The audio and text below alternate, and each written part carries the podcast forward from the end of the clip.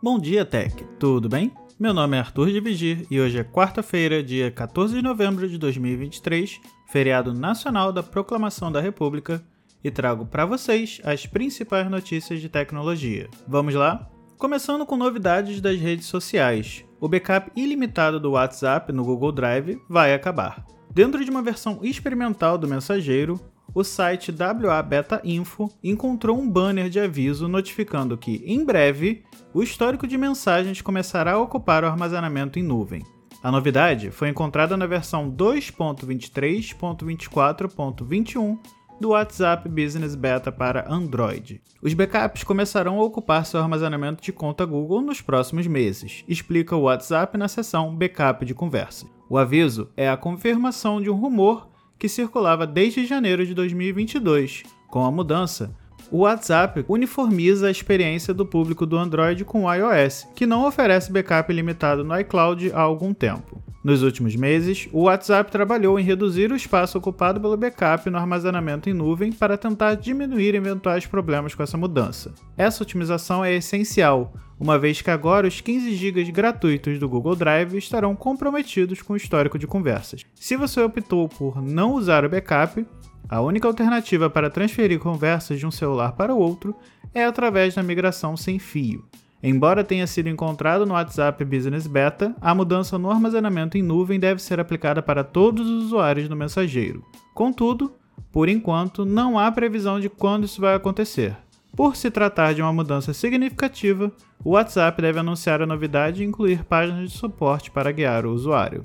Ainda dentro das redes sociais da Meta, mas agora falando sobre o Instagram, ele liberou a capacidade de postar fotos e reels nos amigos próximos para todos os usuários. A novidade entrou em período de testes em meados de setembro e expande a capacidade do formato. A ferramenta dos amigos próximos foi incluída no menu da publicação.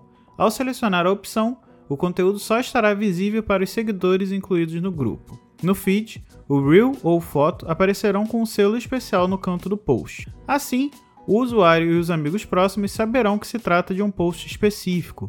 Segundo o anúncio da empresa, eles sabem que a nossa comunidade já usa os amigos próximos como um espaço livre de pressão para se conectar com as pessoas que mais importam. Esperamos que isso abra mais maneiras de ser autêntico no Instagram e, ao mesmo tempo, ter mais opções sobre quem vê o seu conteúdo. Diferente dos stories, os posts de fotos ou vídeos no Instagram têm duração ilimitada. Sendo assim, os seguidores poderão ver o conteúdo a qualquer momento. A capacidade de publicar fotos e reels para amigos próximos será distribuída gradativamente e é necessário ficar atento ao menu de edição. E caso o recurso não tenha aparecido ainda, basta conferir se há atualizações disponíveis na Play Store ou na App Store.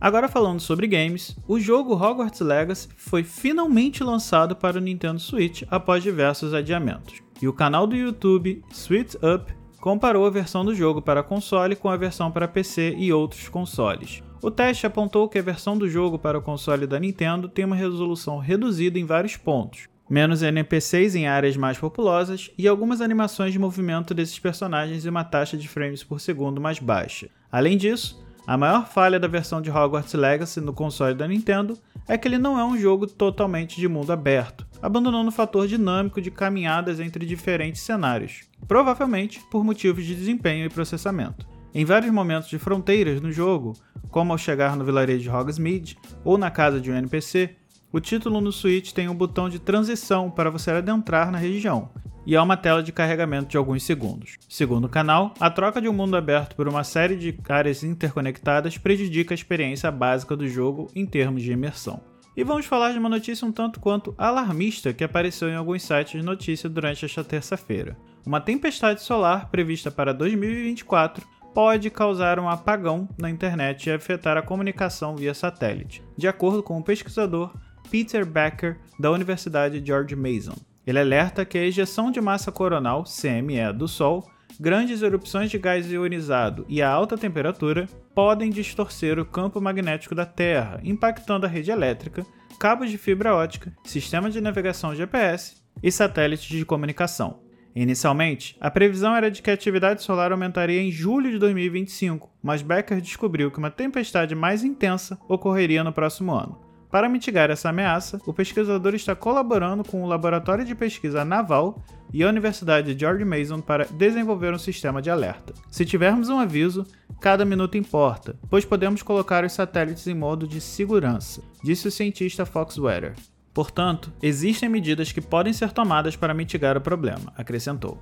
As tempestades solares são comuns, e a previsão é de que a atividade solar aumente em 2024, tornando essencial a preparação para possíveis impactos. E por último, a Amazon está silenciosamente desenvolvendo seu próprio sistema operacional para substituir o Android em seus dispositivos Fire TV antes de expandir para outros produtos, incluindo seus muitos smart displays. O sistema, chamado Vega, já está sendo usado no Echo Show 5 com a versão OS 1.1.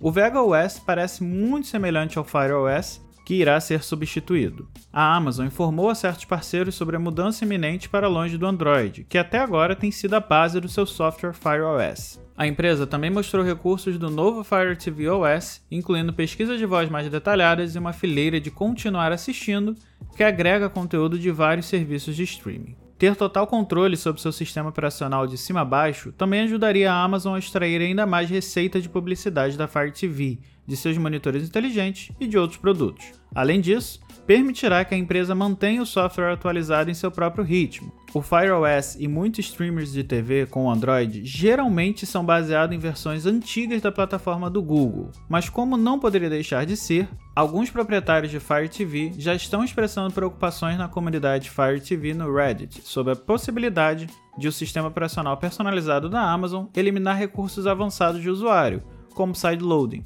que nada mais é que a possibilidade de instalar apps por fora da Google Play Store. Bom pessoal, por hoje é só. Todos os links das matérias estarão disponíveis na descrição deste episódio. Para entrar em contato comigo, é só me chamar lá no Instagram ou no threads no arroba Arthur Dividir, ou me mandar mensagem no Mastodon, que também deixarei o link aqui na descrição. Até a próxima, bom feriado e fui!